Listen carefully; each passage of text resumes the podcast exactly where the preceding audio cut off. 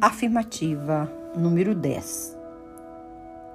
Se Deus está conosco, quem poderá estar contra nós? Do livro de São Paulo aos Romanos, capítulo 8, versículo 31